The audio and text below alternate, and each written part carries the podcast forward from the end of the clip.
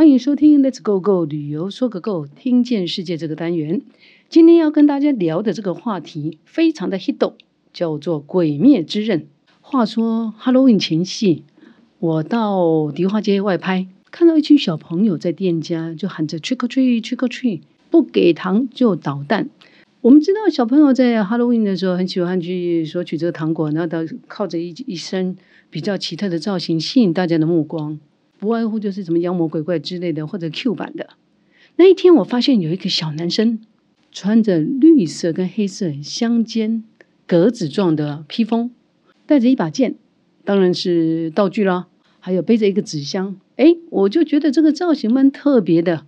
结果电摩片拿回来之后，我们家小编平常是酷酷的，看到这个画面，脸上露出一抹少有的喜悦，说。你知道吗？这个就是《鬼灭之刃》里面男主角的造型。哈哈，我当时真的觉得有点拍摄，完全在状况外的我。于是好奇之余，一定要一窥究竟，到底啊，以下我们称《鬼灭》，其上面挖沟了。作者是谁呢？叫无卡忽视情。哦，这个字很难念哦。卡就一个左边一个山啊，右边一个上下的连接啊，就是我都可以。口马哈鲁啊。啊，有人说只有编辑见过他，甚至于连出版社的社长都没有见过他啊。呃，他常常就用画了一只鳄鱼，戴了一个方眼镜来当做他的自画像，非常低调。口曼哈鲁呢，他在二十四岁的时候到东京啊，就这个嘛，不断的找寻机会，能够呃漫画的制作或者是协助，但几年下来啊，总算熬熬出一片天地了哈。他今年三十一岁，他在动画连载。今年的五月，二零二零五月呢，连载之余呢，他也很阿萨利的就把它做个 ending 了，不再拖泥带水。甚至有网友说，他因为这鬼灭呢赚了不少钱啊，大概有五亿的身价。那因为老家担心他嫁不出去，所以呢，他也就结婚了。那当然还没有得到求证啊。他应该是在二零一六年就开始在日本的周刊少年连载，一直到二零二零年、二零一九年动画推出的热度更是扶摇直上。他也破了几项的记录啊！电影上映十天之后就达到一百零七亿，也就是说花了十天时间就破了一百亿的票房。那在两千零一年的时候，《神隐少女》花了二十五天才达到；二零一六年，《你的名字》花了二十八天；二零一九年，《冰雪奇》呃，《冰雪奇缘》第二集花了四十天。那目前呢，票房最高纪录还是由《神隐少女》保持三百零八亿日币。不过，按照这个趋势看下去，有可能破这个票房的，我们拭目以待。嗯，像现在的 GU 也准备跟他联名授权呢，我们相信以后也有很多的商品来联名啊推出。那还有，他应该也会像美国的这种 Lion King 啊，或者是猫啊各种表演剧啊啊，可能也会陆陆续续的上场。所以这个爆发力真的是呃不可一世的。不过呢，那么为什么这部啊它会这么的火红？其实故事的大纲很简单，男主角我们的主人公谭基肉炭治郎，叙述的就是呃他平常是在卖炭啊，帮忙家计卖火炭。那有一天呢，他出门一样的出门去贩售，当他回家的时候，就发现全家人都被杀光了啊！这是他在惊慌以及痛苦之余，突然发现他的妹妹奈子口身上还有余温，虽然也变成鬼了，但他不顾一切的抱着她。啊，背着他狂奔，要去寻求方法，让妹妹由鬼再能够变回人，同时也也是他后来加入鬼杀队的整个的过程的展现。那么到目前为止呢，鬼灭呢已经有像还有另外什么呃谭纪罗的励志片呐，或者是无限列车片，通通都已经要登上大荧幕了，甚至于连朗读剧都上演了。这朗读剧呢，就是剧中的几位的主角拿着这个剧本啊，他们就在舞台上的呃对话、演出、唱作俱佳。那这个鬼灭的爆红的原因很多很多啊，有专家指出，当中除了大家一直公认的就是干净利落、完全不拖泥带水、直率的节奏，这是最主要的原因。就刚才讲物件嘛，撸加撸刷锤啊，我自己也是花了一个周末把这二十七集哈。这个《鬼灭之刃》呢，看了一下，还有呢，我觉得疫情也有关系，因为疫情嘛，大家的心情都荡到谷底的，觉得人生没有了希望了。突然间，谭基楼的目标就明确啊，他就是要帮妹妹怎么由鬼变成变回人，这样热血的表现让大家觉得，嗯啊，这部电影是太励志了。那当中呢，还有一个跟风也是原因之一，像我自己就是了。左邻右舍，大家都在谈鬼灭，鬼灭，哎，自己都不知道，就觉得逊毙了。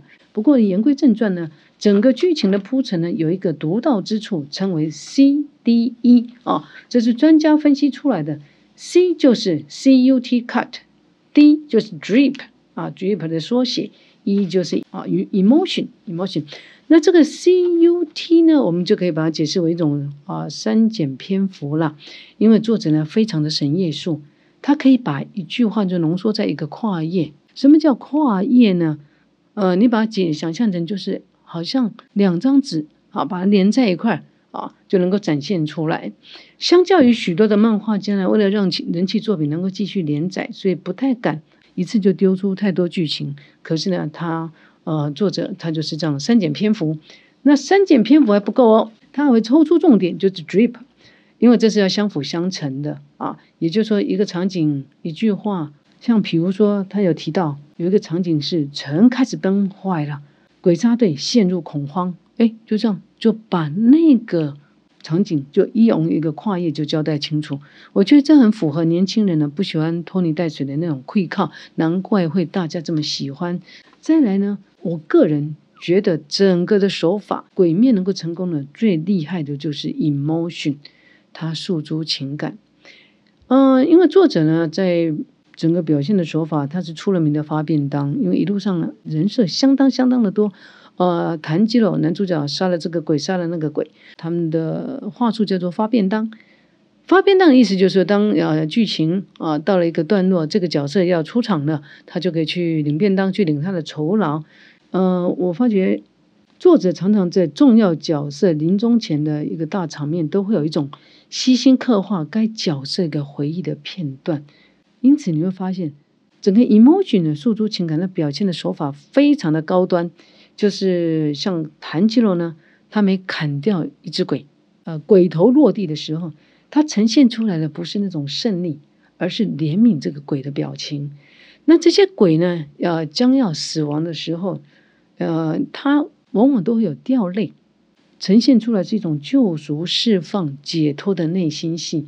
这是一般打打杀杀的呃动漫里面不太容易呈现出来的，这是它的高超之处。另外，我们也不得不来说哈，我个人觉得《鬼灭》呢，比如说他叙述的兄妹之情，是不是跟《神隐少女》叙述的兄妹之情有异曲同工之妙啊？那或者是这当中呢，鬼也有好的鬼啊，并不是所有的鬼都不好。比如说剧中的朱氏，他就是一位呃五百岁的医生呢啊，他虽然是鬼，但他致力于在研究更好的医术，能够帮助谭基洛，协助他能够让妹妹由鬼能够变回人。所以鬼也不是一定是不好啊，这个说法就跟像宫崎骏呢，不管是在《神隐少女》呢啊，或者《移动城堡》的风起等等。他公开的表示，他不喜欢那种二分法。什么叫做二分法呢？就是说，为什么呃都是一定都是善恶？他自己也强调，他不喜欢像法贵骑兵啦，或者是魔界这种白人至上的主义啊。你看美国片不都是这样吗？啊，二分法。所以作者也学到宫崎骏，哎，不见得是学的，我是觉得他当中有这样一个手法的影子啊。还有呢，鬼面里面的人设啊，像那个我妻善意，就是仁一子。他经常把那个好痛好痛啊，我不想死啊，哦，这就挂在嘴边，他根本就是个躁郁症的化身，每天的鬼吼鬼叫的。还有另外一位人物，像伊之助啊，嘴平伊之助伊诺斯 K，他就是一位没有什么知识、鲁莽冲动的一个化身。相较于谭基龙，比较沉稳。就是我们谭基龙，他加入鬼杀队之前啊，他的勤练武功、勤练剑术，他的师傅啊，玲珑左近次。在教授他功夫的过程当中，一度觉得他有点平庸啊，啊，这家伙，那你不觉得这样的对话、这样的感受，就有点像郭靖的师傅这个《倚天屠龙记》的郭靖，他也是一个平庸的角色。我觉得作者用这种说法，让读者、观众更容易贴近，觉得哎，他们没有很聪明，但能做到，那应该有为者亦若是。我觉得这是拉近跟观众呃距离一个很棒的一个手法啊。它里面的表现的风格，我们也要提一下。像日本的元素，就是像谭基楼他的师傅啊，也是戴着天狗的面具，里面呢。嗯，鬼杀队呢，他也提到紫藤花是有防止鬼来啊呃侵入的一个效果。那还有就是谭吉尔背着妹妹到浅草去的时候，那整个的画面呈现出来的不是像一般传统日本的那种合适的茅草屋，而是有一些洋房等等的。那这个就可以，如果你去追溯历史，就可以知道，在大正年间是承袭的明治维新，他们一些和洋的穿着也不亚异。因为有网友说：“哎，这个人之口啊，就是他的祢豆子啊，好像没有穿底裤。如果你去追溯历史的时候，你会发觉日本在啊唐朝啊大化革新有带入中国的文化啊，但明治维新的时候又把西西洋的文化也带进来。那如果你去看汉朝啊，汉朝他们穿的所谓的衣裳。”其实也是没有穿底裤的，当然作者没有去交代啊。不过我们网友很好奇的问说：“Let's go，好像没有穿底裤。”我觉得这也不讶异。不过这当中呢，我觉得有一件事情我要提一下，就是在谭基楼呢，他说的武功的时候，他有带入什么二之行水车、四之行的打击之潮、十之行的深深流转。这当中有个画面很棒的，就是它也结合到浮世绘的风格。你没有仔细看，真的不容易察觉。但是到底什么是浮世绘？有兴趣的可以去看我们 YouTube 频道啊，阿芳有针对浮世绘跟大家分享的。那至于整个这个是漫画呢，我觉得这个动漫的画风呢，又有一些嗯呃同中求异，异中求同。比如说宫崎骏呢，他就采取大量的手绘的画风，因为他觉得啊很多东西太真实了，画的太真了，那就不叫动画了啊。那最近的游戏软体 PS 五当中呢，也特别强调他们的这种游戏引擎呢，能够把我们一般不容易的花草虫鱼流水哦。这些的画面细致到跟真的几乎是一模一样，但是鬼灭所采取的就是一般的二 D 的、三 D 的、Flash 的，呃，画风以外，偶尔他会穿插一种像四格漫画的这种很轻松的、很搞笑、很细腻的，我觉得这也是拉近跟小朋友距离的一个很重要的元素。啊。谈到这里呢，我们就来聊聊一些其他的哈花絮因为太红了，大家都希望跟他有一点关联，所以当时呢，在台湾的代理商呢，木棉花啊，据说口头上有要的我们很红的啊网红钟明轩啊来担任配音的工作，但后来也发生了一些的认知上的一个差距，呃，钟明轩认为说木棉花已经同意了，但是后来为什么毁约呢？是不是因为政治的因素，还是因为反同的因素呢？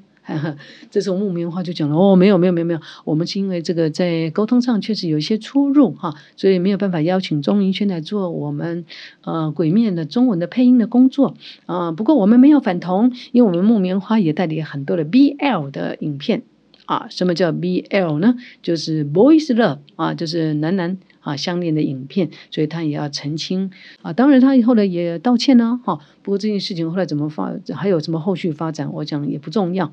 像我们要特别提的，就是无期善意呢，他就非常他的配音，就是我们很有名的姜志伦啊，他这个整个的配音工作，连日本人都说哇，他的配音虽然是用中文的，但是他整个呈现的手法以及那种语气，根本跟原著。啊，日本的配音啊，有过之而无不及哈。他也曾经，姜志伦也曾经参加过真人版的《晋级的巨人》，或者是《蜡笔小新》里面人设的演出。所以，呃，钟明轩没关系，还有机会的哈。但是我个人呢，呃，末了还要提出一个怀疑啦，就是这整个的嗯鬼面呢当中杀戮的场景太多太多太多了啊，甚至于很多鬼呢就往那个好人的额头上就这种戳进去。啊，那个虽然是动画，没有那么血腥，可是还是不舒服了啊。所以还有就是那什么呼吸法啊，我们在弹吉他在练习呼吸法，练习到后来还能够吹破这个葫芦。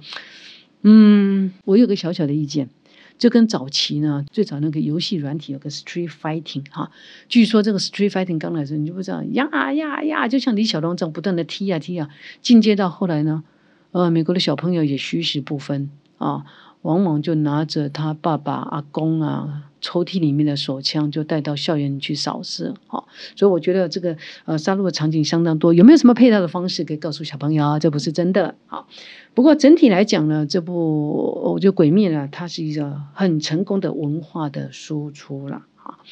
但既然讲到这里，我们也不免想想，我们台湾也曾经有很有名的啊，像当年的阿贵呢，还有就是台湾之光的 Jimmy 呢，为什么我们没有办法这样啊，让呃阿贵动画或者是让 Jimmy 有更完整、更多的配套啊，然后变形成是一个动漫产业呢？这也是值得我们去参考的。好，那末了，我们要呃跟观众朋友、我们的听众朋友们说，好，我们 Parkes 的好朋友说，这一集可能。